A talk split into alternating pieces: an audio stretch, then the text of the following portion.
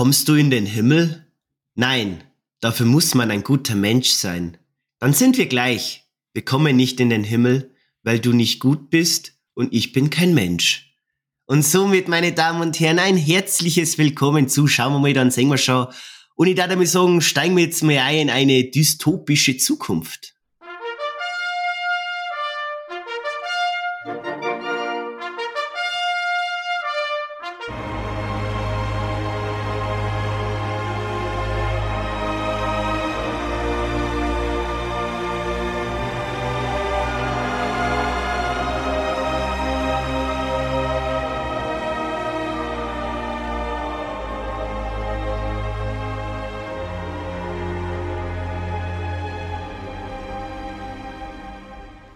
Habe ich der, die Julian. Hallo Simon. So, jetzt sind wir wieder beieinander, haben wir zwei. Jetzt sind wir wieder beieinander. endlich, endlich haben wir uns wieder zusammengefunden. Ja, ja, jetzt ist doch wieder die Pausen jetzt äh, in diesen Herbstmonaten werden länger zwischen uns in den Folgen, wo wir im Sommer noch Gas gegeben haben, gell? Das Ding ist ja, dass wir eigentlich so Anfang des Jahres, wo wir noch voll die Content-Maschinen waren, bis in Juli eine, da haben wir ja eigentlich uns den Sonntag immer geblockt gehabt. Für uns war Sonntag immer Aufnahme. Egal was war, wir haben Sonntag immer aufgenommen. Ja, da war jeden Sonntag. Es ist echt erstaunlich. Und jetzt, und jetzt schauen wir Filme an. Äh, wo wir dann sagen, hm, da, da wollen wir eine Podcast-Folge drüber machen, dann haben wir ja sowieso konzeptionell unseren Jahres-, äh, unseren Monatsrückblick. Aber wir kämen einfach nicht drauf, dass wir vielleicht einmal aufnehmen sollten. ja wir, wir unterhalten uns zwar immer noch die Kinovorstellungen reichlich drüber, mhm. aber so richtig, dass wir da mal sagen, so, ja, passt, planen wir mal unsere Aufnahmen, ähm, weil, dass das Gesprochene auch wieder mal aufzeichnet wird, das macht man dann selten, gell? Ich weiß noch, wie Anfang des Jahres zu unserem Monatsrückblick noch gesagt hat, ja, den Monatsrückblick, den nehmen wir immer zum Ende des Monats auf, dass er ja zum ersten des Folgemonats schon heraus ist. Das ist so der Maß schief gegangen. ja, die Leute da draußen warten immer noch, wo sie im Oktober mir zwei angeschaut ja, ist ja erst der 14.11., das geht schon noch, das ist in Ordnung. ja, ist, ist, ist vielleicht dann, dann, dass wir so unserer Zuhörerschaft und so sagen können, dass immer dann quasi am Ende vom darauffolgenden Monat kommt der Monatsrückblick vom davorliegenden Monat, oder? vielleicht führen wir das einfach als neue Regel. Nein, die Regel ist, es gibt zu jedem Monat einen Monatsrückblick. Aber dem dahingestellt, Julian, heute geht's ja nicht um einen Monatsrückblick. Weil. Wir haben heute tatsächlich wieder mehr eine Einzelfilmbesprechung. Auch wieder seit August schon wieder lang her, gell? Stimmt, stimmt, ist es echt, ja. Weil wir ja dann auch die kleine Sommerpause gemacht haben. Aber egal, wir, wir schweifen ab. Nein, wir haben eine Einzelfilmbesprechung über einen Film, über den wir gerne wirklich reden würden. Äh, wir haben, also es ist ja nicht so, als hätten wir in der Zwischenzeit seit äh, August oder auch davor keine Kinofilme nicht gesehen. Nein, Aber, nein, wir waren äh, mal fleißig im Kino. wir waren fleißig im Kino, was haben wir, was haben wir denn überhaupt alles gesehen? Sonst nur so, also, da, äh, Jetzt müssen 2001, 2001 haben wir gesehen, äh, 2002. äh, ja, kleiner Scherz am Rande. The Creator? Na, so viel war es eigentlich gar nicht, aber äh, egal. Äh, ja, man muss ja dazu sagen, Hollywood hat ja gestreikt. Oh, oh vielleicht, vielleicht, das ist jetzt ein Spoiler, das ist jetzt schon so so. Äh, vielleicht dazu mehr im Monatsrückblick, Monatsrückblick. November. ja, genau, noch später, ja. ja. Na, aber das war so wirklich so ein Film. Ähm, da, wo wir danach der Meinung waren, da, darüber müssen wir sprechen. Und das tun wir heute tatsächlich. So. Genau. Und ähm, nicht, dass ich es vergieß, weil ich in meinen Notizen immer ganz groß jetzt seit diesen paar Fauxpas, die ich ja gerade haben, rot markiert habe. Julian, zu Beginn der Aufnahme immer wieder Zitat. Ja, es ist aus dem Film äh, The Creator. ja, na, ich höre jetzt auf, das war's jetzt, ich, ich lege jetzt mein Mikrofon, ich gehe jetzt. Das, das, das wird mir zwei da mit dem jetzt auf. Okay, na, Spaß beiseite. Äh, es ist, ähm, ich glaube, dass die, die Szene einem Trailer vorkommt, deswegen ist jetzt kein Spoiler nicht. Es ist die Szene im Bus, wo sie fahren und sich unterhalten. Aber wer? Der Hauptprotagonist, der Joshua, mit äh, seinem, wie nennen wir die Personen jetzt? Mit seiner, mit seiner Begleitung. Ja, die holt, äh, äh der, der gibt da einen Namen. Äh, Alfie, Alpha. Alpha O, ja. Alfie. Ja, ja. Vielleicht, weil die Zuhörerschaft das nicht gesehen hat, ich wollte gerade Julian durch Kamera anmachen, aber es ist ein Dreieck geworden. es ist ein Dreieck geworden. Also, wenn ich jetzt Delta gesagt hätte. ja, und ich hätte vielleicht so, so ein, weil es Alpha ist doch, oder? Nein, Schmarrns. Alpha, Alpha ist wie ein Fisch im Endeffekt. Fisch, so. gell? Nein, was ich gerade, äh, was Omega, was ich gemeint hat, ist, ist ja egal. Das Omega ist sehr rund. Du, das hast du Dreieck gemacht, das ist ein Delta. Ja. Hör mal lieber auf mit den Sachen. Schwätz mir lieber Wengel über Creator. Vielleicht brauchst du ein bisschen eine KI, die dich da irgendwie ein bisschen unterstützt. Ja, ja, das war gut, aber so eine KI haben wir ja gesehen, wie bei, bei Creator, kann ja nicht immer positiv sein. Richtig. Vielleicht einmal, bevor das wir jetzt lang so wir hin und her schmatzen, ähm, vielleicht ein paar Fakten vorweg. Äh, dadurch, dass mir die heutige Aufzeichnung wirklich jetzt schon vom Kinostart schon so weit her ist, dass er jetzt nicht einmal noch ein Kino läuft. Stimmt, und läuft nicht mehr, ja. Vielleicht werde jetzt dann auch, haben wir jetzt mit der Aufnahme so dran, dass jetzt demnächst schon zum Streamen käuflich erst einmal erwerbbar ist. Kann gut sein. Wer weiß. Ich habe jetzt da ehrlich gesagt nicht geschaut.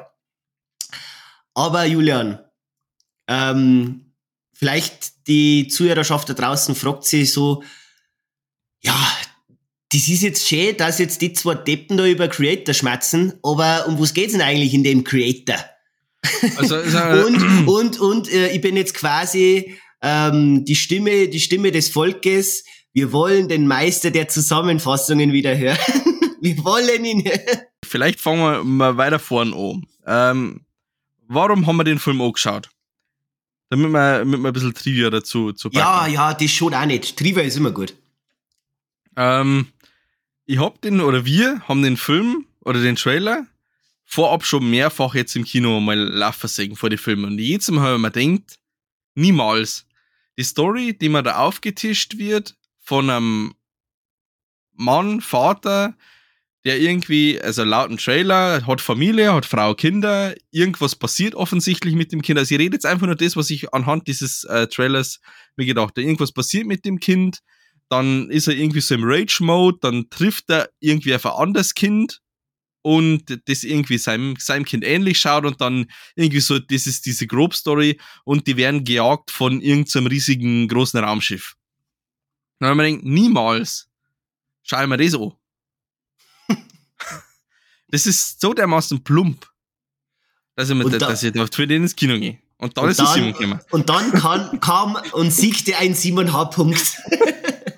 Und dann haben wir der Simon mit, äh, mit äh, Reels bombardiert, von wegen äh, bester Film ever und oh, Meisterwerk, unerwartetes Meisterwerk und alles. Und irgendwann habe ich dann nachgegeben.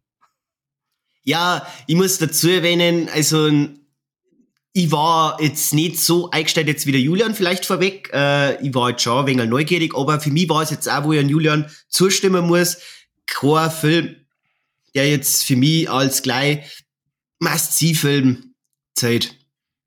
Aber wenn man sich jetzt die Eckdaten zu diesem Film anschaut, und zwar, sag jetzt mal, das, das Technische, das hinter diesem Film steht, dann da, da ich sagen, drei Namen, die ich jetzt gleich vorlese, die eigentlich schon so Indiz warten, wenn man sich ein bisschen in der Filmwelt auskennt, die den ein oder anderen ein wenig neugierig machen.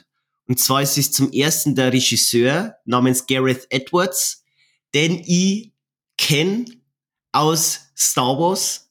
Und zwar hat der, der gute Gareth Edwards Rogue One, eine Star Wars Story gemacht. Für mich der beste Disney Star Wars Film. Dann hat er ähm, den 2014er Godzilla Film gemacht, den ich auch gesehen hab. Ähm, ist jetzt zwar, wie gesagt, schon eine Zeit her, aber hat mir eigentlich schon gut gefallen, weil ein Gareth Edwards das geschafft hat, diesen, die, äh, ein Godzilla selber so als Bedrohung darzustellen, ohne den lange zu zeigen. Also quasi ähm, alles dieses, dieses Mysterium um Godzilla ähm, geheim zu halten, was heißt in Anführungszeichen geheim, sondern wie in einem ersten Alien-Film ähm, das Monster an sich nie in ganzer Gänze und Fülle zeigen, sondern nur paar Silhouetten, aber trotzdem hat die eine unglaubliche Spannung aufgebaut und der Look. Das ist das Entscheidende von Gareth Edwards Filmen für mich, ist der Look. Und das hat mich halt dann neugierig gemacht zu Creator. Der zweite Name, den ich erwähnen möchte, der neugierige Leute da draußen vielleicht hellhörig macht, ist die Musik. Wurde von niemand geringeren komponiert als vom Maestro höchstpersönlich, alias Hansus Zimmerus. ah, da war doch, da war doch was. Du, ja, da war doch was. Vom Hansus Zimmerus. bist, bist du nicht bist du nicht so ein Riesenfan von diesem Hansus Zimmerus? Ja, ich war sogar schon auf einen Konzertus dieses Jahres. Da muss uns unbedingt einmal berichten drüber. ja, so, wenn man sich so eine ältere Folge hört, ähm, es müsst einfach nur schauen in unsere älteren Folgen, wenn es heute frisch einsteigt bei uns.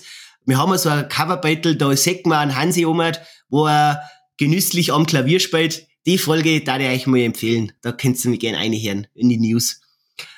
Und ähm, der dritte, also ich glaube, zum Hans Zimmer brauche ich jetzt nicht mehr, mehr sagen. Ähm, und der dritte Name, der mich auch Wengal neugierig macht, was heißt der Wengal, ähm, sehr neugierig macht, ist ein äh, der Kameramann.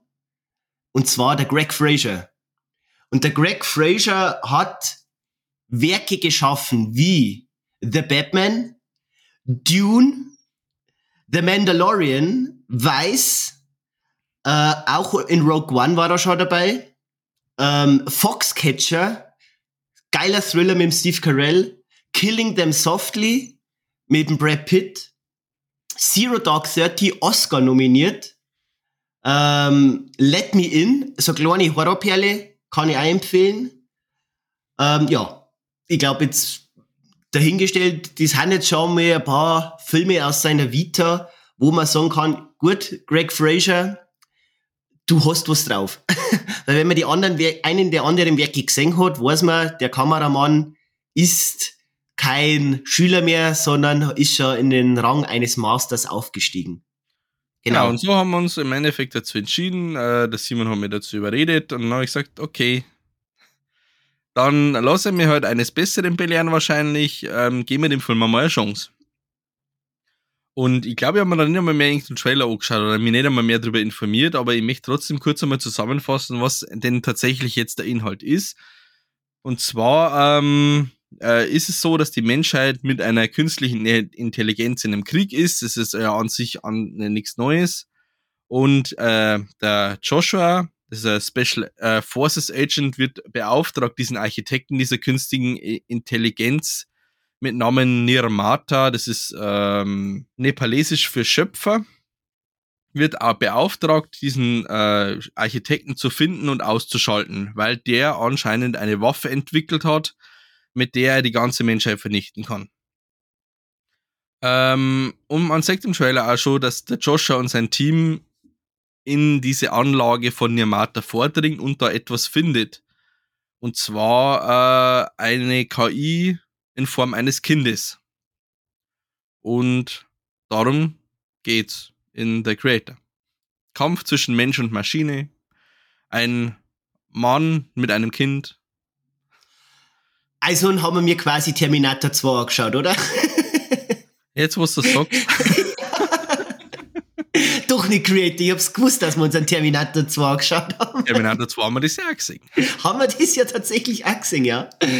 Ähm, und da vielleicht können wir, wenn wir jetzt auch noch bei, bei Trivia-Fakten sind, bevor dass wir zu unserer persönlichen Meinung zum Film The Creator kommen, möchte ich dazu auch noch erwähnen, Creator ist ein Film, der, wie soll ich jetzt sagen, viel, viel Vorbilder an großen gehabt hat. Dazu zählen jetzt für mich, wenn man jetzt, wie jetzt gerade erwähnt, jetzt natürlich die Story, wie es jetzt der Julian Schä zusammengefasst hat, ähm, kann man schon meinen, man hat jetzt, wenn also Terminator 2, 2.0, ähm, oder rein von der Zukunftsdystopie her kann man es vergleichen mit einem Blade Runner, mit der Geschichte älterer Mann, ähm, junges Kind müsste man zu einem Safe Place bringen. Hätte man zum Beispiel Logan, da mir spontan einfallen. Oder das ganze, da jetzt sagen, die Szenenbild oder Szenerien, Szenario oder Schauplätze, wo dieser Film spielt, hat man ein wenig natürlich was von einem Der schmale Grat von einem Terence Malick, rein jetzt vom optischen her, der ja auch ähm, ein Kriegsszenario in einem asiatischen Land zeigt. Natürlich jetzt auch Apocalypse Now, wenn wir jetzt da gleich schon dabei sind, Platoon, ähm, da hat mir jetzt dann noch spontan einfallen, es jetzt so Filme, die Vorbilder für die Creator waren ein Film, den, den jetzt einer auf meiner Listen hätte, der zu die Vorbilder oder zu, ähm, ja, zu ein wenig ähm, Ideen an, Anreicher eines Gareth Edwards zählen, ist ein Akira. Den habe ich bis jetzt noch nicht gesehen. Das ist ja ein Anime, ähm, der auch, wo ich bis jetzt aus der Community so gehört in den höchsten Tönen gelobt wird. Ähm, möchte ich auf alle Fälle auch nochmal nachholen, einen Akira. Ähm, dann, ähm, hm, was kann man denn noch? Eine IT e vielleicht, habe jetzt auch noch auf meiner Listen. Ja, dann gibt's, dann gibt's äh, einen Film wie zum Beispiel eine Minority Report mit einem Tom Cruise AI, künstliche Intelligenz von einem Steven Spielberg, Krieg der Welten von einem Steven Spielberg. Äh, ja, also wie gesagt, die Sci-Fi-Highlights der letzten Jahre im Speziellen haben auch Vorlage eines Creators und da kennt man vielleicht, wo sie jetzt aus der, ich habe mir auch, muss man dazu erwähnen, zum Film viele Kritiken mir angeschaut. Und der rote Faden, der sich, finde ich, durch alle Kritiken durchzogen hat, war eben dieses Anmerken oder vielleicht Kritisieren an zu viel Abkupfern an bekannten Werken, die wir mir jetzt aus der Vergangenheit schon kennen. Bevor das jetzt da weiter einsteigt und diesen Punkt vielleicht ein bisschen genauer ausformulieren, möchte ich vielleicht dazu erwähnen, das haben wir, wenn wir nicht, alles täuscht, Julian, haben wir noch nicht gesagt, durch das, dass dieser Film jetzt, wie gesagt, schon so lang her ist und alle, die schon länger diesen Podcast hören, wissen das schon. Ich möchte jetzt aber sicherheitshalber nochmal sagen, wir werden jetzt frei über diesen Film mhm. reden. Ähm, wir waren, wir macht mal keinen Spoiler, also das, was bis jetzt gehört habt, das war noch spoilerfrei. Ja. Jetzt, wenn wir über den Film ein bisschen an sich unsere Meinung quatschen, wird es zu Spoilern kommen. Dazu möchte ich jetzt äh, nochmal davor warnen, nicht, dass so ist so, ja, der Simon, der alte Depp, der hat uns wieder mal nichts gesagt und jetzt dann verrotten sie uns den ganzen Film. Deswegen vielleicht nochmal vorweg, ähm, alles, was wir jetzt besprechen, ist querbeet durch diesen Film durch. Wir nehmen von keinem Handlungsverlauf irgendwie Rücksicht, dass wir nicht sagen dürfen, Songs äh, dürfen. Deswegen, ja.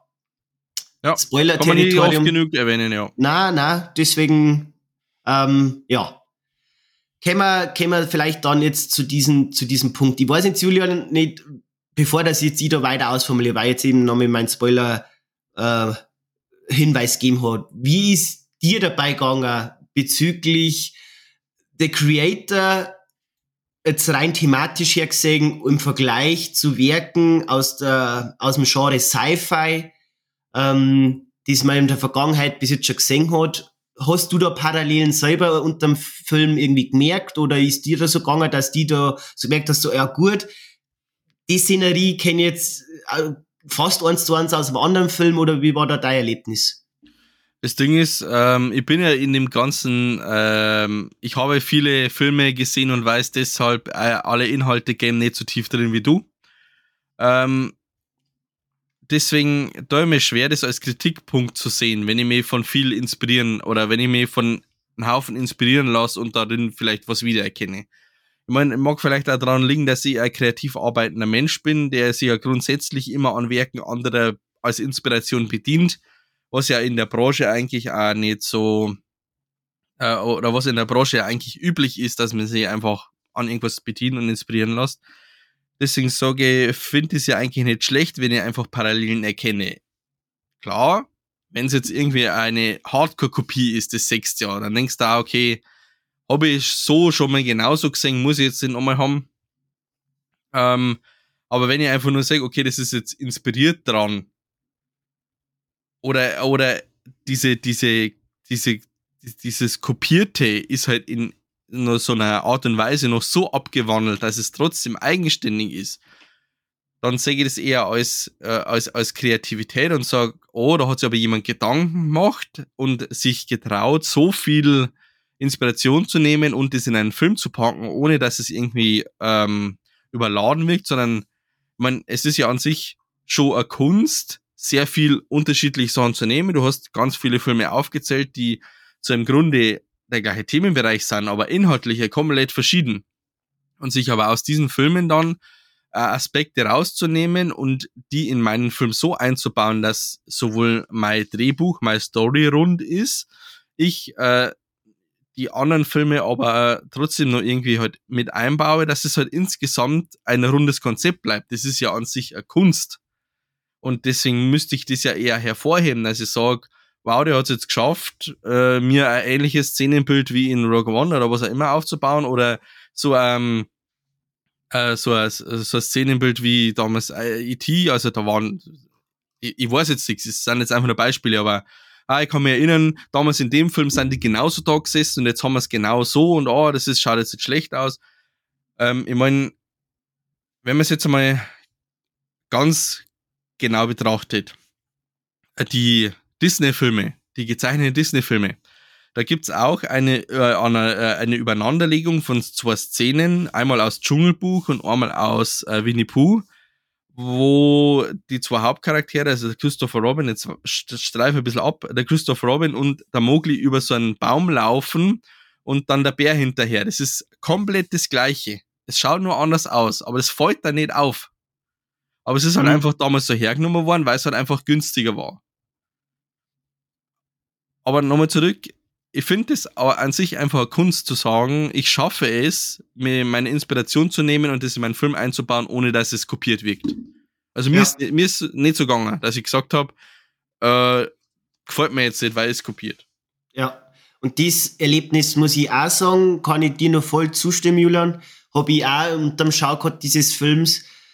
Mich hat einfach, wo es wieder gut da hat, und das muss ich diesem Film wirklich hoch anrechnen und Chapeau an Herrn Edwards. Dieser Film kommt mit einem Budget von 80 Millionen Dollar daher und schaut für mich aber aus wie ein 200 Millionen aufwärts Dollar Budgetfilm. Ah, das, der CGI Simon ist wieder da. Ja, aber das CGI Simon muss genau an diesen Punkten zurückkommen, weil hier sagt man, wo es mit wenig Geld echten Drehorten und Szenerien für großartige und geile Bilder erzeugt werden können. Ich bin im Kinosessel drinnen gesessen bei diesem Film und war überwältigt. Wir haben ja dann nicht dieses, ähm, wo es ja bei die Star Wars Serien oder jetzt bei Fame Marvel Projekte dieses, ja, mir fällt jetzt, mir fällt jetzt der Begriff jetzt gerade nicht ein. Ich mag jetzt aber auch nicht googeln. Ähm, Wer es kennt, wie diese Serien oder Projekte gedreht werden, das ist ja quasi in einem Raum, wo ja kein Greenscreen vorhanden ist, sondern die Landschaft projiziert wird und die Schauspieler sich dadurch äh, lebendiger in dieser Szenerie einbinden können, da ja die Umgebung genauso ausschaut dann wie im fertigen Film oder in der fertigen Serie. Und die, dies wird jetzt gern eingesetzt, weil man sport irgendwelche vielen Reisen an Drehorte und kann das einfach in einem Studio drehen und kann aber trotzdem noch eine Echtheit generieren, die man aber meiner Meinung nach oft auch wieder sehen kann im fertigen Werk, dass das dann doch ein Studioprodukt ist und doch nicht so echt ausschaut. Natürlich für die Schauspieler an sich ist es natürlich schon von Vorteil. Aber noch, noch mehr von Vorteil ist es ja, direkt vor Ort zu sein. Und deswegen ist es so, so cool gewesen, dass ein Gareth Edwards mit seiner Crew nach Thailand gereist ist und da eben diese, diese, die, die, diesen Schauplatz gewählt hat, um diesen Film zu verwirklichen. Und das merkt man diesem Film auch vollkommen an. Und das muss ich sagen, einer meiner größten Pluspunkte ich werde diesen Film jetzt noch mehr loben, aber das vielleicht schon mal vorweg ist einfach diese unglaublich tolle Landschaften, weil man sagt, Leid als so ein quasi gefühlter Mittelfinger an Hollywood, schaut sehr, was ich mit 80 Millionen Dollar Budget machen kann und trotzdem Bilder erzeugen kann. Wenn jetzt ich an einen Thor Love and Thunder denke, die CGI, wenn jetzt ich an einen She-Hulk die um weiten mehr Budget zur Verfügung gehabt haben und mit furchtbar schlechten CGI daherkommen, oft mit grottigen Szenerien, Szenenbilder daherkommen, da wo man es kotzen kommt. Und dann sehe ich wieder so was Wunderschönes wie ähm, The Creator, wo ich natürlich auch Pluspunkt natürlich für Creator, weil ich halt allgemein Fan von asiatischen ähm, Flora und Fauna bin und, das, und die, die Gebiete einfach wunderschön finde.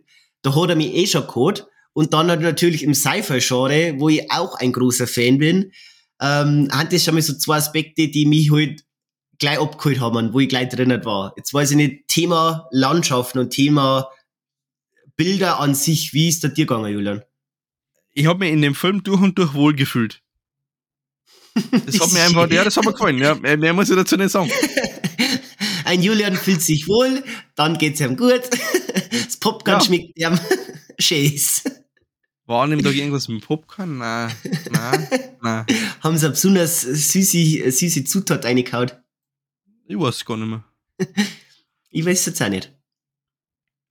Wir haben nicht einmal, nein, wir haben nicht einmal irgendwas zum Kinoerlebnis zu berichten. Nein, aber deine, quasi deine kurze Aufzählung, du hast dich wohlgefühlt. Meine kurze Aufzählung, ich habe mich absolut wohlgefühlt. Ja, das ist auch schon mal was, Julian. Man muss ja nicht lang so schwer werden wie jetzt mache. Einfach nur kurz und knapp sagen, dass man sich wohlgefühlt hat und das passt, da ich sagen. Ähm, ich weiß jetzt nicht, kämen wir vielleicht ein wenig zu die Schauspielerriege an sich, wenn wir jetzt das Technische ein wenig schon durchgegangen sind. Ähm, wir kämen jetzt vielleicht am, fangen wir mit dem Hauptcast an, der ja bestehend aus einem John David Washington, Sohn eines Denzel Washington, bekannt, wahrscheinlich am größten durch Tenet von Christopher Nolan oder einem letztes Jahr erschienenen Amsterdam, ähm, bekannt wurde und das, wie man schon in Tenet gesehen hat, und du hast ihn ja davor auch Protagonist genannt, in Tenet ist er ja der Protagonist, John ah, David lustig. Washington. Ja. äh, ähm, später diesen Hauptcharakter. Wie, wie hat der dir gefallen? Ja, er hat, er hat in, in dem Film sehr verschiedene persönliche Stadien durchsteigen müssen und ich finde, dass er das aber in jeder Szene auch sehr gut umgebracht hat. Äh, indem er heute halt sich vielleicht ähm, ja, körperlich ein bisschen verändert, zumindest im, im späteren Verlauf. Also man hat äh, dem Ganzen, ja, er hat, er hat einem also der Hauptcharakter hat einen schon auf die Reise mitgenommen und das hat er schauspielerisch auch geschafft. Auch die ganzen Emotionen infühlen zu lassen mit dieser Hin- und Hergerissenheit aufgrund seiner Vergangenheit und so weiter. Also das hat er gut gemacht. Genau, weil jetzt kennen wir ja dieses, die, diese Beziehung zu einer Jetzt bin ich nicht, dass jetzt sehr viel wahrscheinlich schon wieder mein Schauf hinter auswackeln, weil dass ich einen Namen falsch ausschmerz, aber von der Madeleine Juna Jo Vol Vol Warum fangen wir das immer wieder an? Ich, ich, ich, ich, ich quasi, ich, ich spring mit einem Kipfel vor allem mein eigenes Grab im Ei, dass ich mir sicher den Namen dabei aussuche. Madeleine äh, Juna Voiles. Willis, ja. Ich weiß, ich weiß nicht, was du jetzt so gerade gelesen hast. ich glaube, mein Gehirn macht sich allein schon, ähm, wenn man irgendwie so länger den Namen sagt, dann denkt er sich so, Simon, du wirst das, du wirst das jetzt nicht aussprechen können, obwohl das eigentlich gar nicht so schwer wird. Aber ja, glaube ich, das ist, so könnte man das irgendwie erklären, aber anders kann man das nicht vorstellen. Jedenfalls, diese Beziehung einer Madeleine und einen John David Washington, ähm, die ja die Alpha oder Alfie ähm, verkörpert, ist ja, ist ja wieder wunderschön zum Sehen, weil da haben wir auch noch so einen Punkt gehabt, Julian, mit der uns nach dem Kino-Erlebnis schon ein wenig zum Diskutieren gebracht hat. Und das, was du auch angeschmeißt hast, diese ähm, ja, Erwachsenen-Kind-Beziehung. Mhm. Die ja, wenn man jetzt, so jetzt mir schon ähm, Vater ist, Ja. noch mal, glaube ich, anders mitgenommen hat. Das kann, da kann jetzt sie leider nicht mitschmerzen, aber ich weiß nicht noch deine Erzählungen nach dem Kino, dies, dies, diese ganze Beziehung her, wo es die dann auch noch mal sehr berührt hat, oder? Kann ich das, kann man das so sagen? Ähm, es ist zu lang her und ich habe mir keine Notizen gemacht, aber ähm, Sag einfach ja. ja.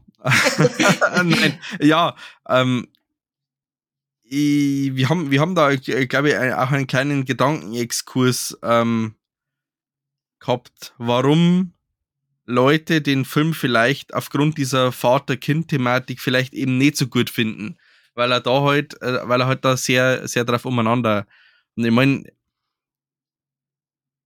ich weiß jetzt nicht, wie tief man, wie, wie tief man, äh, und, nein, jetzt verwechsel ich was, warte mal.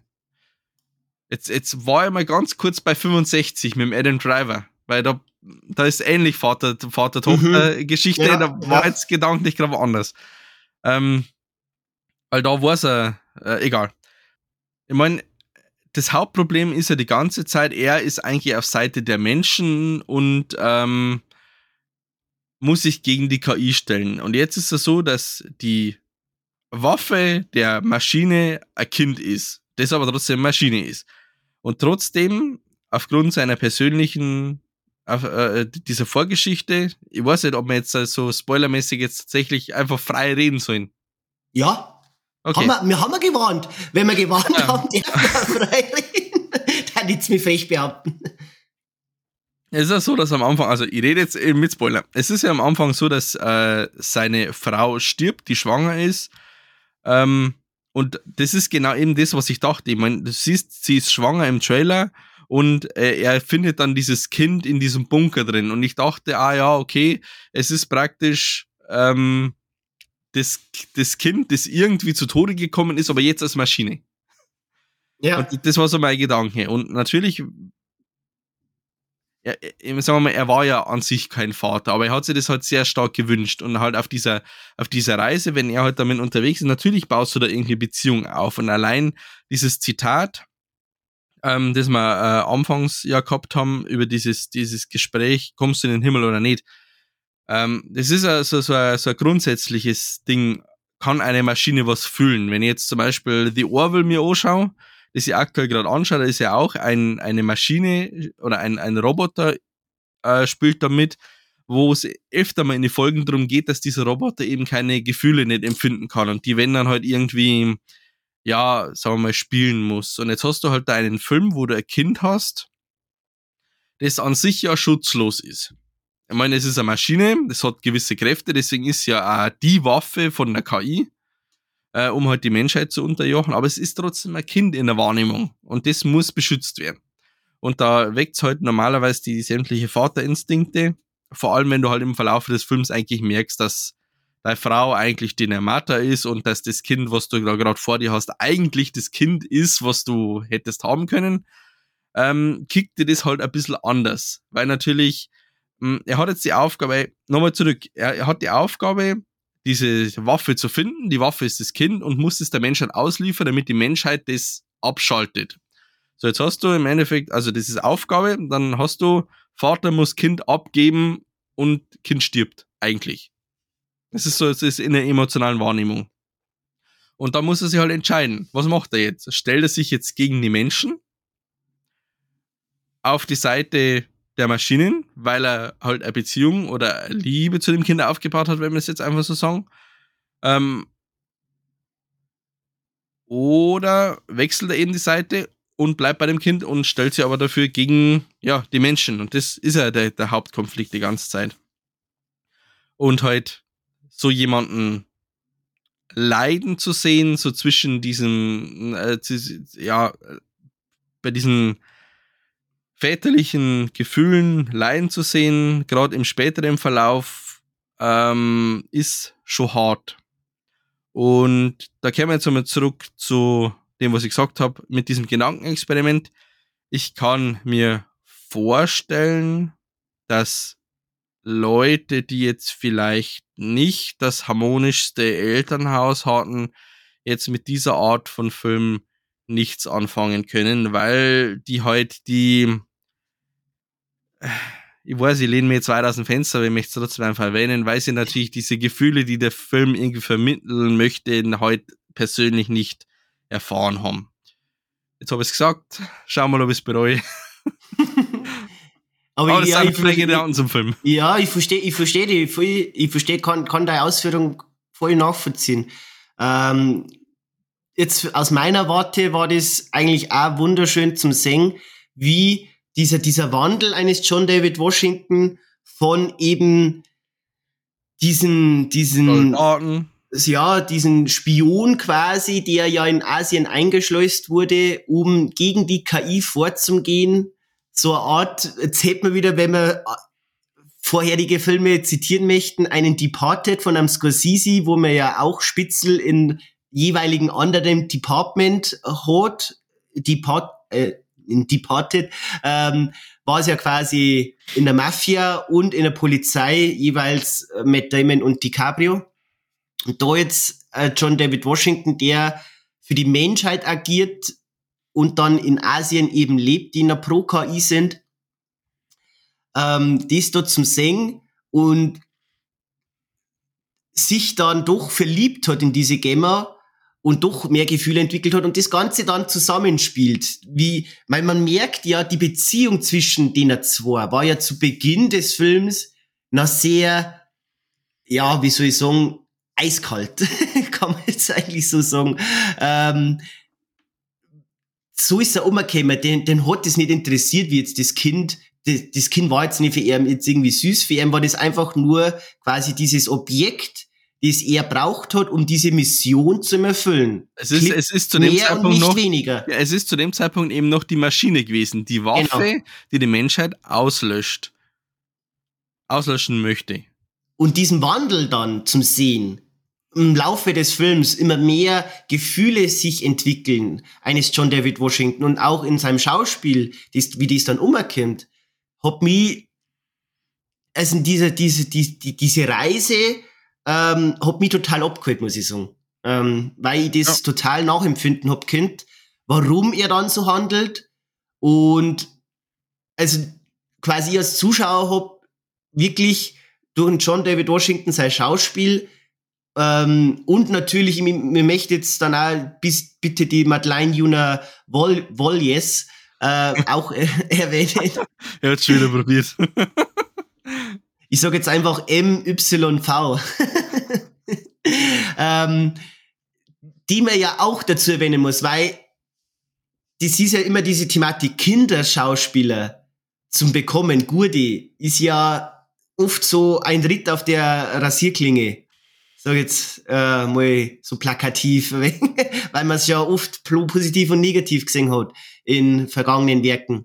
Und da ist wieder ein positiver Fall meiner Meinung nach, weil das ist für mich so eine Entdeckung, die wirklich für die Zukunft her ähm, im Auge behalten werden muss.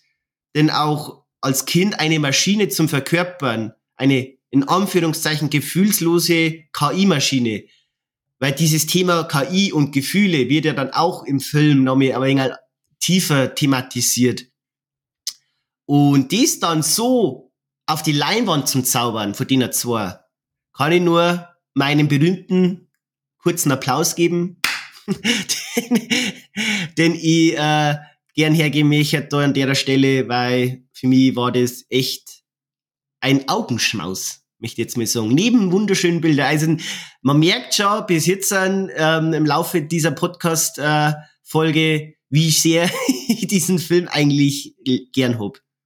Ja, weil er heute dich auf so, eine Reise mitnimmt. Ja, Und ähm, ja, die Frage ist, möchte, möchte jetzt auch nochmal tiefer darauf eingehen, weil wir ja gerade eben das, das angesprochen haben mit dem, wie er anfangs drauf war und wie er sich gewandelt hat. Ich meine, wenn du jetzt mit so einem Kind unterwegs bist, auch wenn es eine Maschine ist, äh, wir haben, es war ja so, dass dieses Kind eigentlich abgeschirmt war oder diese Maschine und es lernt halt viel Neues und wenn du halt da mit dabei bist, das weiß ich halt jetzt aus meiner Erfahrung, und du- Kindern ein bisschen die Welt erklären musst, ähm, das nimmt die halt ein bisschen anders mit. auf alle Fälle.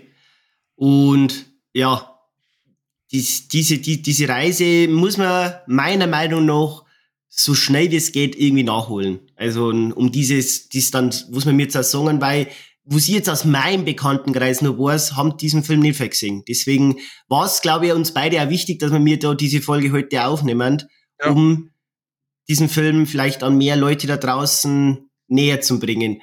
Ähm, Thema Cast möchte jetzt noch dies, um dieses Themenbereich noch ein wenig abzuschließen, hebt man dann noch an Ken Watanabe, der mal auch ein, ein sehr, sehr bekanntes Gesicht, muss ich sagen, den man zum Beispiel aus einem letzten Godzilla 2 King of the Monsters kennt, aus einem Meisterdetektiv Pikachu Film, aus einem Isle of Dogs, äh, nur jetzt als Synchronstimme, äh, aus einem Transformers, Ära des Untergangs, ähm, aus einem Inception, sehr bekannt. Batman Begins. Batman Begins, genau. Ähm, wie gesagt, ein Ken Watanabe hat auch schon eine sehr sehnliche Filmvita. Ähm, als Antagonistin hätten wir ja die Alison Jenny, die man zum Beispiel aus Werken wie I, Tonya kennt, Girl on the Train, ähm, oder kann man es denn nachher kennen? Aus der Fernsehserie Lost hat sie in ein paar Folgen mitgespielt. Äh, Juno, Juno, auch Oscar-prämierter Film. Ja, Two Juno, oder war ja. zumindest für einen Oscar nominiert? Wenn mich nicht alles täuscht. Auszeichnungen, Juno. Nein, nein, nein. Wurde der Film für vier Oscars nominiert? Ja, nominiert. Ja, das ist ja schon mal. Äh, ah, warte mal. Äh, letztlich gewann Drehbuchautorin Diablo hat den Oscar für das beste Originaldrehbuch. Aha. Aber dem jetzt dahingestellt. Ähm, ja. Nicht, dass wir Fake News oder so verteilen, dann dürfen wir uns mhm. eingraben. ja das, das darf man eh des Öfteren machen, aber mhm. so, sagen wir aber nicht. Vielleicht, das ist, das ist das Gute, dass ich keinen Garten da habe. ich muss mich einbetonieren. ja, du. Können wir arrangieren. äh, kommen wir zu einem anderen Thema. Ähm, ja, die restlichen Schauspieler da jetzt behaupten, haben jetzt bis jetzt äh, der großen breiten Masse da draußen vielleicht noch nicht so bekannt, aber jetzt, wie gesagt, ähm, die Johnny Wade Washington, Gamer Chan, Ken Watanabe und die Alison Jenny haben so die vier Hauptakteure dieses Films und machen das meiner Meinung nach alle durch die Bank, dass jetzt keiner jetzt irgendwie sagen müssen, so, okay, finde die jetzt irgendwie nicht so gut, wenn ich jetzt, wenn er vom Kopf her noch mal ranken müsste, also Alison Jenny habe ich jetzt nicht so bedrohlich jetzt als Antagonistin gefunden. Ja, äh, ihre Rolle, die ist eigentlich so, so von äh, ja, Frau im Militär, macht auch freundlich ähm, äh, und wechselt aber dann recht zügig eigentlich auf die äh, Seite des Antagonisten und bleibt da auch, ähm, weiß ich nicht. Ist jetzt nicht irgendwie so, also boah, brutal, äh, habe ich ja voll abgekauft, äh, hätte niemals erwartet, dass die jetzt äh, auf einmal böse ist und ah, wie die das gespielt hat, gruselig, na eigentlich überhaupt nicht. Also die fand ich jetzt tatsächlich eigentlich ehrlich gesagt nicht ganz so stark. Mm, ja, wenn man jetzt die anderen vergleicht, hat man sie auch noch von der Leistung her noch am weniger gut, besser gefallen, sag ich jetzt. Gut, dafür hat die äh, Rolle auch recht wenig machen müssen in dem Fall. Also ja. Der hat jetzt nicht so ein Standing okay. gehabt wie viele andere. Das hätte jetzt einfach, das hätten jetzt auch äh, mal ganz blöd auch fünf weiße Männer in einem Konferenzsaal sagen können, die immer mal wieder nach dem Status gefragt haben. Das hätte jetzt nicht unbedingt eine, ein Charakter, ein neuer Charakter sein müssen. Das hätten auch, um das jetzt nochmal zu revidieren. Das mhm. fünf weiße Männer war jetzt ein Witz, weil das einfach äh, ein gängiger Witz aktuell ist. Es hätte einfach ein Raum voller fünfrangiger, äh, fünf hochrangiger Offiziere, Offizieresfrauen sein können, die irgendwie sich nach dem Status der Mission äh, unter, äh, unterhalten oder nachfragen können. Nicht unbedingt ein eigener Charakter, der halt auch irgendwie in diesem äh, äh, Szenenkonstrukt noch vorkommen muss. Mhm. Ähm, vielleicht jetzt, weil wir jetzt das Thema Schauspieler äh, auch durchhaben, Julian, ist jetzt noch ein Punkt, den ich noch gern diskutieren möchte und den habe ich jetzt auch von der, nach dem Sehen des Films ein wenig mitgekriegt. Und es ist ja auch aktuelleres Thema, das Thema allgemein halt KI. Wir können ja nicht drum rumschmerzen, ähm, weil auch von äh, auf Letterbox auch von anderen ähm, Leuten, die diesen Film gesehen haben und mir die Kritiken durchgelesen habe, bis ich so diesen Konsens ausgelesen habe, dass ja quasi das Thema KI in dem Film her so gestaltet wird, Thema KI, äh, Gefühle, KI äh, muss gerettet werden, KI ist in diesem Fall ja das schwache Glied der Gesellschaft, KI wird als Underdog dargestellt, obwohl dass man ja schon aus wie viel filmischen Werken davor ja gesehen hat, KI wird ja, sag mal, als des Öfteren ja als böse dargestellt. Findest du, dass er als Underdog dargestellt wird? Ja, wenn man jetzt das Ende sagt ähm, und den Verlauf, dass ja quasi die ganze KI zerstört wurde, weil ja dieser Atombombenangriff auf Los Angeles auf die KI geschoben wurde. Obwohl es ein, obwohl es aber technischer Fehler der Menschen war. Ja. Also quasi, ja, KI, mein, äh, wo, KI bis, bis auf Südostasien, wo ja die letzten Roboter sich ja niedergelassen haben, weil die, das Thema, die, die Leute in Südostasien ähm, ja kein Problem mit KI hatten, deswegen mhm. durften da ja noch Roboter weiterleben. Und deswegen, weil halt diese, diese Anzahl an KI-Robotern auf äh, so ein kleines Spektrum ja minimiert wurde, das, deswegen meine ich mit Underdog. Ähm, und halt aber der, der, Großteil der Erde ja hauptsächlich jetzt in dem Film halt Amerikaner jagt auf die halt KI-Motoren. Ja, weil die halt im Endeffekt das Opfer waren. Ich mein, amerikanischer Film, Amerika muss ein Opfer sein, damit sie irgendwas bekämpfen. Das ist jetzt auch an sich nichts Neues. Ähm, aber ich finde, dass der Film eigentlich genau das oder ein, einen Lösungsvorschlag widerspiegelt, den man eigentlich anstreben sollte. Ich habe es in der letzten Folge beim Thema äh, News ähm, wegen Dings wegen dem Streik erwähnt, äh, muss KI unbedingt immer schlecht sein oder kann man nicht einfach miteinander funktionieren? Finde diese, ist dieser Film ein Paradebeispiel dafür, dass KI sehr wohl miteinander funktionieren kann, denn man, man sagt halt, und das finde ich halt visuell an dem Film gut gemacht, ähm, und sie erzählen auch zwischendrin eben ein bisschen, ähm, dass du, dass sich, dass sich Mensch und Maschine nicht unbedingt stark unterscheiden müssen im ersten Blick, sondern erst im zweiten Blick mit diesem, ja, mit diesem hohlen Kopf, der halt ein bisschen so nach Ohr ausschaut. Man sieht es auf unserem Cover ein bisschen ähm, von diesem Mädchen, wo du halt einfach so ein zwar ein menschliches Gesicht hast, aber hinten halt trotzdem noch diesen technischen Kopf siehst.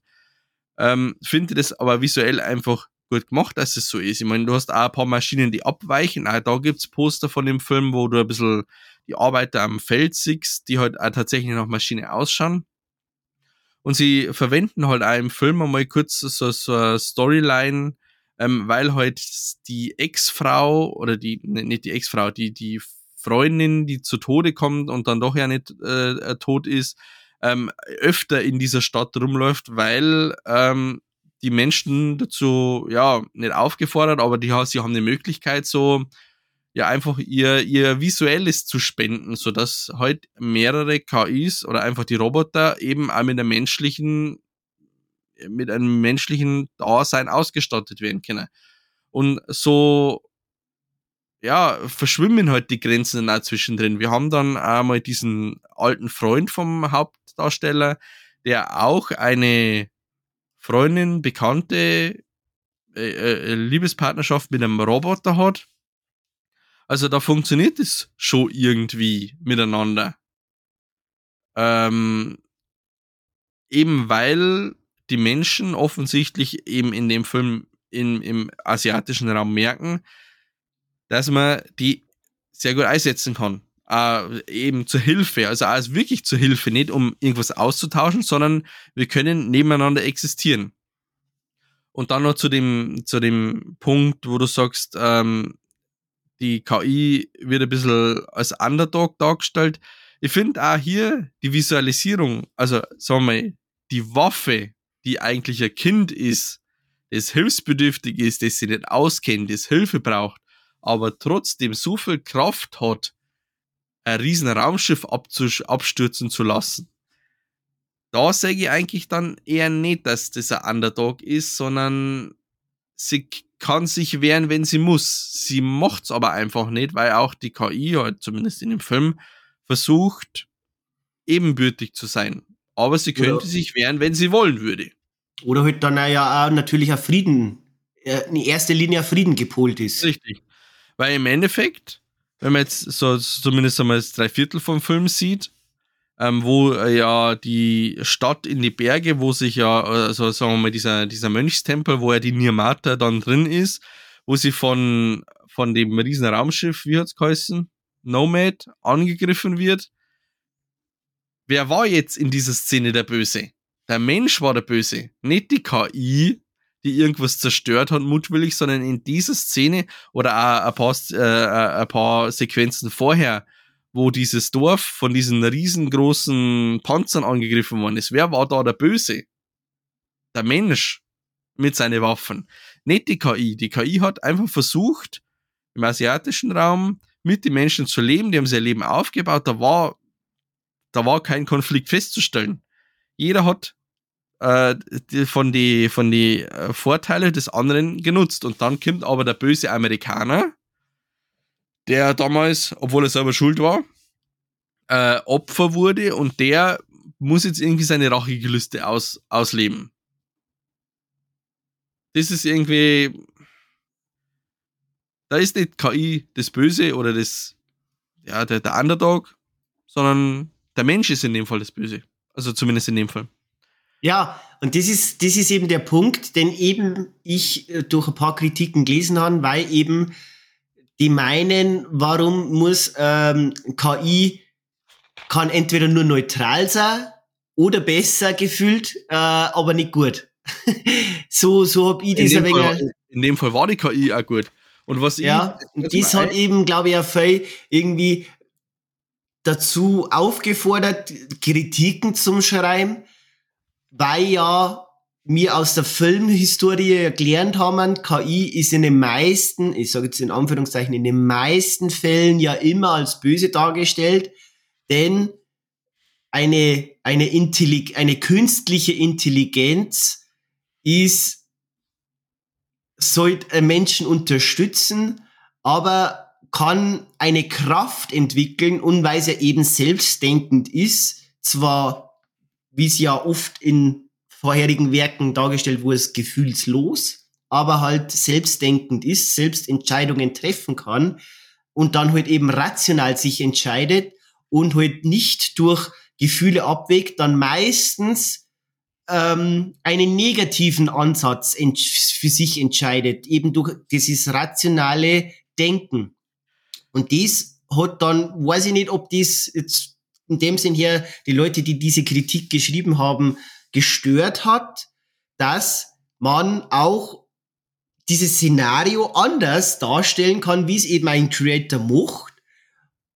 Und ich persönlich, ich finde es ziemlich erfrischend und ähm, in, im künstlerischen Sinne her, wo es da ein Gareth Edwards erzeugt hat, einen ganz eigenen einen tollen Ansatz, dass es einfach mal so geht. Man muss nicht immer so in die Richtung machen, sondern man kann es auch anders darstellen und rein jetzt als künstlerisches Werk an sich betrachtet, ohne dass man jetzt irgendwie groß Politik, äh, polit, politisieren soll oder das ähm, irgendwie ins Negative ziehen möchte, rein aufs künstlerische Werk betrachtet, finde ich das einen frischen Ansatz und ähm, war in meiner in meiner Ansicht und in meinem Blickwinkel mal was anderes. Und das war eben ein Punkt auch, der rein von der visuellen Sichtweise, die ihr schon erwähnt habt, schauspielerischen Sichtweise, auch ein Punkt in der Story, die ich so noch nicht gekannt habe, Natürlich, es gibt auch gute KIs da draußen. Nicht, dass jetzt meinen, so, wir haben jetzt in der Filmgeschichte nur schlechte KIs. Terminator 2 haben eine gute KI, ähm, die im ersten Teil ja noch negativ, äh, schlecht war. Aber dieses, dieses Zusammenspiel zwischen Menschen und KI-Robotern in einem friedvollen Zusammenleben, dies so darzustellen, war für mich jetzt kein Punkt, den ich irgendwie groß kritisieren möchte als, als künstlerisches Werk an sich. Ähm, mir ist gerade äh, noch eingefallen, dass ich vielleicht noch mal noch was, was anderes ausführen muss, um, um meine, ähm, meine Beschreibung ein bisschen zu untermauern. Ich, äh, ich weiß nicht, kennst du Isaac Asimov? Ja. Das ist ja der, äh, der, auch der Autor, der unter anderem diese Foundation-Trilogie geschrieben hat, die auf Apple ja jetzt ähm, verfilmt wird. Foundation. Hat, hat der nicht auch Vorlagen zu Alien damals oder war das nicht der, der wo Konzeptzeichnungen zu Dune, äh, das, der Dune von einem Jodrowski, der ja damals außerkommen sollte, war das nicht auch ein, ein Asimov, der eben dieses, diese Konzeptart auch kreiert hat, wo er dann später ein Xenomorph ja entstanden ist? Äh, möchte jetzt nicht oder, oder, oder mit. Ich, ich bin das, sagen, ist, ist eine vage Aussage. Ich glaube, dass ich, wie gesagt, ich glaube, dass es war, aber ich, möchte also sagen, sagen wir mal, der Isaac Asimov, den ich mein, der hat zwischen 1920 und 1992 gelebt, ist ein russisch-amerikanischer Biochemiker, Sachbuchautor und einer der besten Science-Fiction-Schriftsteller seiner Zeit. Und dieser mhm. Isaac Asimov hat eben diese Foundation-Trilogie geschrieben, wo der ich gerade äh, erzählt habe die eben gerade auf Apple läuft, aber auch sehr viele andere Roboter-Kurzgeschichten. Ähm, ich habe hier oben in meinem Regal zehn Bücher stehen vom Isaac Asimov, wo eben ein bisschen diese ganze Robotik-Thematik äh, drüber schreibt. Und der hat äh, in einer seiner ersten Kurzgeschichte, also es geht bei ihm halt auch immer um Roboter, künstliche Gehirne, Robotergeschichten. Und der hat die sogenannten Robotergesetze ins Leben gerufen. Und zwar besagen die erstens, und die bauen aufeinander auf, erstens, ein Roboter darf keinen Menschen verletzen oder durch Untätigkeit zu Schaden kommen lassen. Zweitens, ein Roboter muss den Befehlen eines Menschen gehorchen, es sei denn, solche Befehle stehen im Widerspruch zum ersten Gesetz. Drittens, ein Roboter muss seine eigene Existenz schützen, solange dieser Schutz nicht dem ersten oder zweiten Gesetz widerspricht. Und jetzt kurz eine Frage an dich, bevor ich weiter ausführe. Kannst du dich eine, an eine Szene in dem Film erinnern, die genau auf diesen Regeln basiert?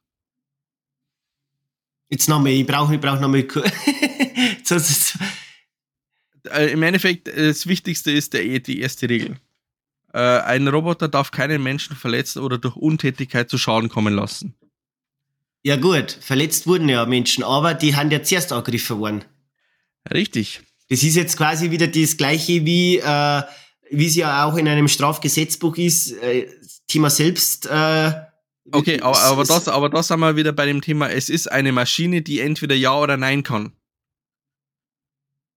Und das, das, es geht eben mit diesen Gesetzen weiter eben. Ein Roboter muss den Befehlen eines Menschen gehorchen, es sei denn, es widerspricht dem, einen Gesetz, äh, dem ersten Gesetz. Das heißt, wenn ein Mensch zu diesem Roboter sagt, bring einen anderen Menschen um, kann er das nicht. Mhm. Ähm, und das, äh, das, das dritte ist auch, er kann sich selber auch nicht kaputt machen. Egal. Mhm. Aber welche Szene ich meine, ist kurz zum Ende, wo die Roboter in dem Tempel den Joshua drum bitten, die Nemate abzuschalten, weil sie es nicht dürfen. Mhm. Weil sie ist an der KI und sie dürfen keine Menschen was zur Leide tun. Und da habe ich mich eben an Isaac Asimov erinnert, der eben diese Robotergesetze auf die Beine gestellt hat, wo es eben heißt, ein Roboter darf einem Mensch kein Leid zufügen. Wie gesagt, diese Isaac Asimov Romane, die kann man wirklich gut lesen, die erzählen sehr viele unterschiedliche Geschichten rund, also vor dieser Foundation Trilogie auch noch, ähm, wo es halt um Beziehung zwischen Mensch und Roboter geht. Mhm. Und äh, das, das finde ich halt auch äh, ähm, gut in diesen The Creator eingebunden, weil es da ja auch dann aufkommt, dass ja die KI eigentlich nicht dafür verantwortlich war, dass die äh, Atombombe geschrieben hat, weil sie nicht dazu programmiert waren. Sie können das gar nicht. Sie können einem Menschen, sie dürfen einem Menschen nicht wehtun, weil sonst tut es den Roboter tatsächlich irgendwie sogar auch weh, wenn das so mhm. ist. Das wollte, das wollte ich noch äh, dazu anhängen zum Thema, wie denn die KI überhaupt konzipiert ist. Ja, ja, aber auch interessant, dass man jetzt da ein bisschen was von einem ähm, Schriftsteller, dem Meister der Robotik oder Roboterbücher, ähm, da ein bisschen was äh, entlocken könnten. Aber vielleicht jetzt, um dieses Thema abzuschließen, also zum Schluss, ähm, mein, mein Punkt war jetzt, ich habe das nicht so empfunden, ähm, dass jetzt mich das groß gestört hätte, wie es vielleicht den einen oder anderen gestört hat, das Thema KI. Ich hoffe, das ist äh, jetzt bei meiner ewig langen Ausführung auch umgekommen, dass mir das ja. gestört hat. Also für mich schon. für mich ist es so umgekommen. Ähm, ich bin jetzt gerade noch am überlegen, ob jetzt, ob jetzt, weil jetzt die, dieser Film bis jetzt nur Lobeshymnen von mir gekriegt hat und ich möchte, bevor das jetzt meine Bewertung, ich möchte jetzt nicht, dass jetzt irgendwas Negatives erwähnen muss, dies möchte ich jetzt dahingestellt. Ähm, wo sie mir noch erinnern kann, wie ich noch im Kino rausgekommen bin, dass er ein paar Szenen, wirklich nur ein paar, habe ich nach dem Sehen des Films für ein bisschen, was heißt überflüssig, ein bisschen Füllermaterial, aber das ist wirklich nur ein Bruchteil des Films, ähm, den ich persönlich ähm, im Schnittraum noch ausgeschnitten hätte. Aber im Großen und Ganzen, das ist jetzt, wenn man jetzt irgendwie da in Anführungszeichen ein bisschen was kritisieren möchte, kann ich diesen Film so vieles abgewinnen und ist für mich, wenn wir jetzt vielleicht zum Schluss jetzt äh, schauen wir zum Fazit kommen, Julian. Ja. Weiß nicht, wie es bei dir ausschaut, ob du noch ja. thematisch irgendwas zum Erzählen hättest zum Film. Wenn dann bin bis noch in mein Fazit ein, aber ansonsten ja. Ja, ähm, kann man das so sagen, dass dieser Film es geschafft hat, eine Überraschung von vorne bis hinten für mich zu sein, mit der wo ich nicht gerechnet habe, denn dieses Jahr hat große Filmtitel zum Vorschein gebracht. Und wer hätte das gedacht, zu Beginn des Jahres 2023, dass der Film mit den meisten Punkten in mein Letterbox-Bewertungssystem The Creator sein wird. Neben so Namen wie Barbie, Oppenheimer, äh, den großartigen Ant-Man Quantumania natürlich. Großartig, ja. ähm, oder ich möchte jetzt, äh, was haben wir zum Beispiel, was warten jetzt noch so Namen gewesen? Äh, einen John Wick 4, äh, einen Babylon, äh, The Whale, Benches of Inisherin, ähm, was hätte man dann noch? Spider-Verse. Spider-Verse hat aber die gleiche Bewertung gekriegt. äh, ah. ein, einen, ähm, ja, was hätte man jetzt dann noch? Hm, fällt mir jetzt nicht so viel. Ja, Indiana Jones 5, obwohl das mir jetzt da schon vielleicht gewusst. Mission Impossible 7. Ähm, es hat wirklich dieses Jahr hat große Filmtitel ausgebracht und wer hätte es gedacht, dass mir jetzt, wenn man jetzt äh, Spider-Verse als animierten, als anim animiertes Werk, wo sie ja ist, bezeichnet und jetzt als Creator, als die Filme Realverfilmungen dieses Jahr, dass mich der von den ganzen anderen am stärkeren abholt. Und das ist ein Punkt, den ich nur jeden da draußen wieder mein Besonderes ans Herz legen, kommt jetzt wieder zum Vorschein, ähm, kann jetzt so stark jetzt machen wie noch bei keinem anderen Film. Mir hat der total überrascht, gut gefallen, rein visuell, schauspielerisch war jetzt kein Totalausfall, rein, Reinfall dabei. Im positiven Sinne her möchte ich gesagt John David Washington erwähnen und ähm, nicht nicht zu vergessen die gute Alfie, die von der MYV gespielt wird. ähm, genau.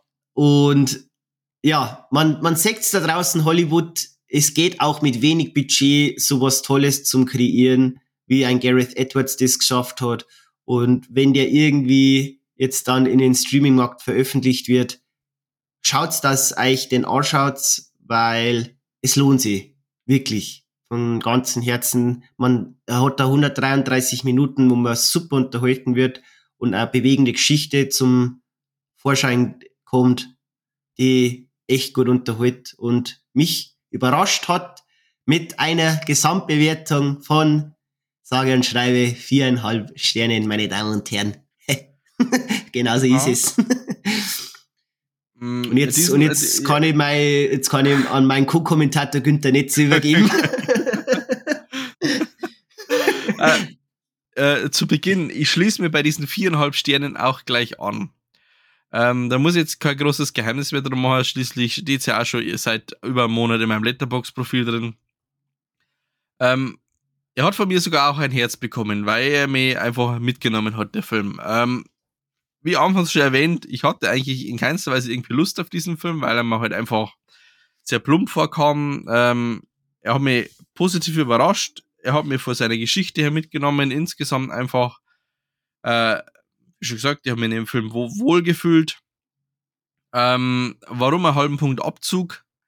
Ähm, er war mir vielleicht ein Tinken zu lang, aber da muss man jetzt aufpassen, zu lang jetzt nicht von dem her, dass ich sage, okay, jetzt habe ich auf die Uhr geschaut und denke mir, okay, wann ist er jetzt fertig, sondern er hat halt am Schluss dann einfach nur ein paar, äh, ein paar ähm, Plot-Twists, möchte ich fast sagen, ausgepackt, die halt den Film halt nochmal ein bisschen verlängert haben, die an sich nicht schlecht waren, insgesamt zu dem Film auch gut passt haben, aber es halt einfach ein bisschen noch in die Länge gezogen haben, weil ich sage, okay, hätte man vielleicht auch ein bisschen anders lösen können. Insgesamt das Ende äh, ist, ist, ist super gelungen. Ähm, ist äh, ein bisschen ein Foreshadowing eigentlich betrieben worden. Ähm, es, ist halt, es war für mich dann eigentlich eine komplett runde Geschichte. Ähm, und deswegen, äh, ja, begeistert aus diesem Film raus. Äh, wir sind beide eigentlich da gesessen und haben gedacht, wow, was, was war das jetzt eigentlich? Und wir waren froh, dass wir uns den Film angeschaut haben. Ähm, und deswegen, wie gesagt, bin ich, bin ich bei viereinhalb Sterne mit einem Herz, weil Story und Ende einfach eine sehr, sehr runde Geschichte waren. Ja, dem kann man nichts mehr hinzufügen, da jetzt mal behaupten. Ja. Und deswegen äh, am Ende wie immer zur Folgenvorschau, Julian. Wir haben wir, wir hätten vielleicht davor ein bisschen schmerzen sollen oh, bezüglich Folgenvorschau, weil ähm, wir mochten das jetzt ein wenig live jetzt und in, in, oder innerhalb der Aufnahme. Wir wissen es noch nicht bezüglich einer Aufnahme zu Killers of the Flower Moon. Hm, ich glaube nicht. Äh, also den werden wir definitiv, glaube ich, im Monat Zurückblick. November äh, äh, erwähnen.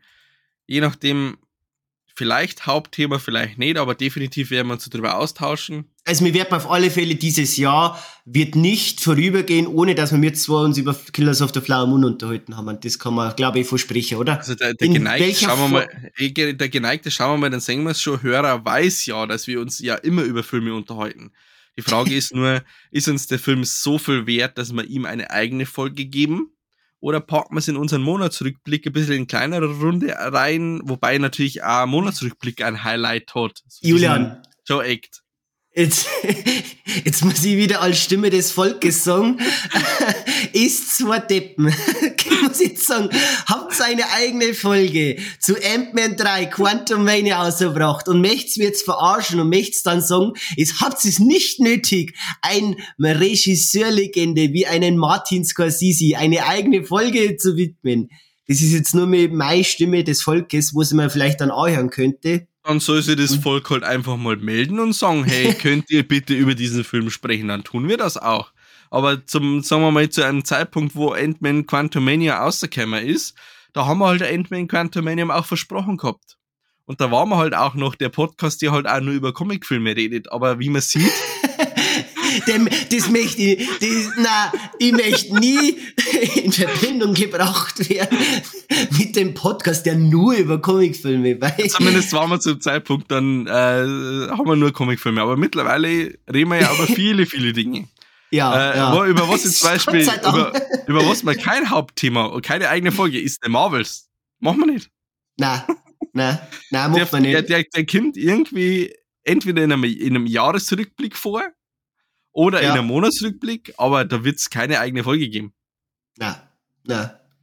Ähm, was hätten wir jetzt? Wir hätten noch Na, Napoleon gut, ich mir zum Beispiel gut vorstellen, das eigene ja, Folge. Ja, Napoleon, The Killer, haben wir beide noch nicht gesehen, aber war da natürlich ein David Fincher-Film. Ein Wonka kommt jetzt noch aus dieses Jahr. Wonka kann ich mir gut vorstellen, no, ja. Oder als, als ein und ein Aquaman 2 was mhm. mit spontan einfällt bei großen Namen, aber wir möchten ja nicht der Comic-Podcast sein. Ja, ich finde, da ähm, gibt es wirklich genügend andere Filme, die wir momentan anschauen, die eine eigene Folge bestimmt verdient hätten. Ähm, ich finde, dass sie das äh, Konzept mit äh, Monatsrückblick, wo man einfach kürzer über manche Filme reden, äh, ziemlich bewährt hat, damit man die halt nicht ganz so unter den Teppich kehrt. Also zum Beispiel, wir hatten ja eigentlich auch mal geplant, eine eigene Super Mario-Folge zu machen. Hat dann zeitlich nicht funktioniert, deswegen haben wir es als Titelthema unseres Monatsrückblicks gepackt. Ich finde, das ist ja in Ordnung. Das heißt, was haben wir jetzt im Endeffekt gesagt? Es wird einen Monatsrückblick Oktober geben, es wird einen Monatsrückblick November geben, äh, es kommt mit ziemlicher Gewissheit ein, eine eigene Folge zu Napoleon weil ich einfach Geschichte mag und äh, Joaquin Phoenix als, äh, als Schauspieler Ach so, einfach Das wird jetzt ist. einfach nur noch der Podcast, wo Ja. es ein Julian H. Mag und nicht mehr, was ich mag. Haben wir jetzt schon so weit? Der Simon H. möchte genauso gern Napoleon singen und ich glaube, der Simon H. Hat von uns beiden am wenigsten das Problem, äh, eine Podcast-Folge zu machen. Ja, gut, ich bin jetzt, ich bin jetzt start, weil ähm, in der, in der Halloween-Folge, ja, ich glaube, die Minuten, wo du richtig Bedarf gehabt hast, kann man auch auf einer hinterzählen. So schlimm Also war es, glaube ich, gar nicht. Nein, es ist jetzt natürlich übertrieben gesagt, ich weiß schon. Aber das ist halt jetzt auch ein Metier gewesen, das mehr mir liegt. Deswegen bin ich gern offen für einen Julian H. -Punkt in die geschichtliche Epoche eines Napoleon Bonaparte einzusteigen und wir können da gern unser Wengerl austauschen. Du hättest jetzt auch eine, eine Dreiviertelstunde einen Vortrag über die Gesetze der Robotik von Isaac Asimov halten können. Ja gut, dann hätte er aber unten dann bloß auf der Couch gesucht wahrscheinlich. Na, so ist es auch nicht. Ich finde die Und- auch natürlich Und, interessant. und mein Freund, die Filme, die auf Bücher basieren, wie schon gesagt, die drei Sonnen, die kennen wir noch. Oh. hört, hört. Auch ja, Rebel Moon ähm, erscheint ja auch noch Ende des Jahres auf Netflix. Könnte man auch gut vorstellen, dass man da vielleicht einmal drüber redet. Ja. Genau. Aber das ist jetzt die längste Folgenvorschau, die wir, glaube ich, bis jetzt gehabt haben. Weil es die verrückteste Folgenvorschau Und, ist. und natürlich gibt es einen Jahresrückblick. Ja, den ein gibt's auch noch. Weihnachtsspecial. Oh, die Weihnachtsspecial. Da kann man uns, da kann man uns dieses Jahr auch was Besonderes überlegen. Weihnachtsspecial. Wir haben ja jetzt Thema Gäste und Sprachnachrichten haben wir jetzt dieses Jahr, glaube ich, gut integriert oder fortgeführt auch. Ähm, deswegen bin ich da offen für ein sehr besonderes Weihnachtsspecial. Aber we will see. Wie will sie? Genau. Und das war Englisch für unsere berühmten Worte, die wir immer zum Ende unserer Podcast-Folgen immer so schön bringen. Und jetzt auf Bordisch. Und zwar schauen wir mal, Dann sagen wir schon.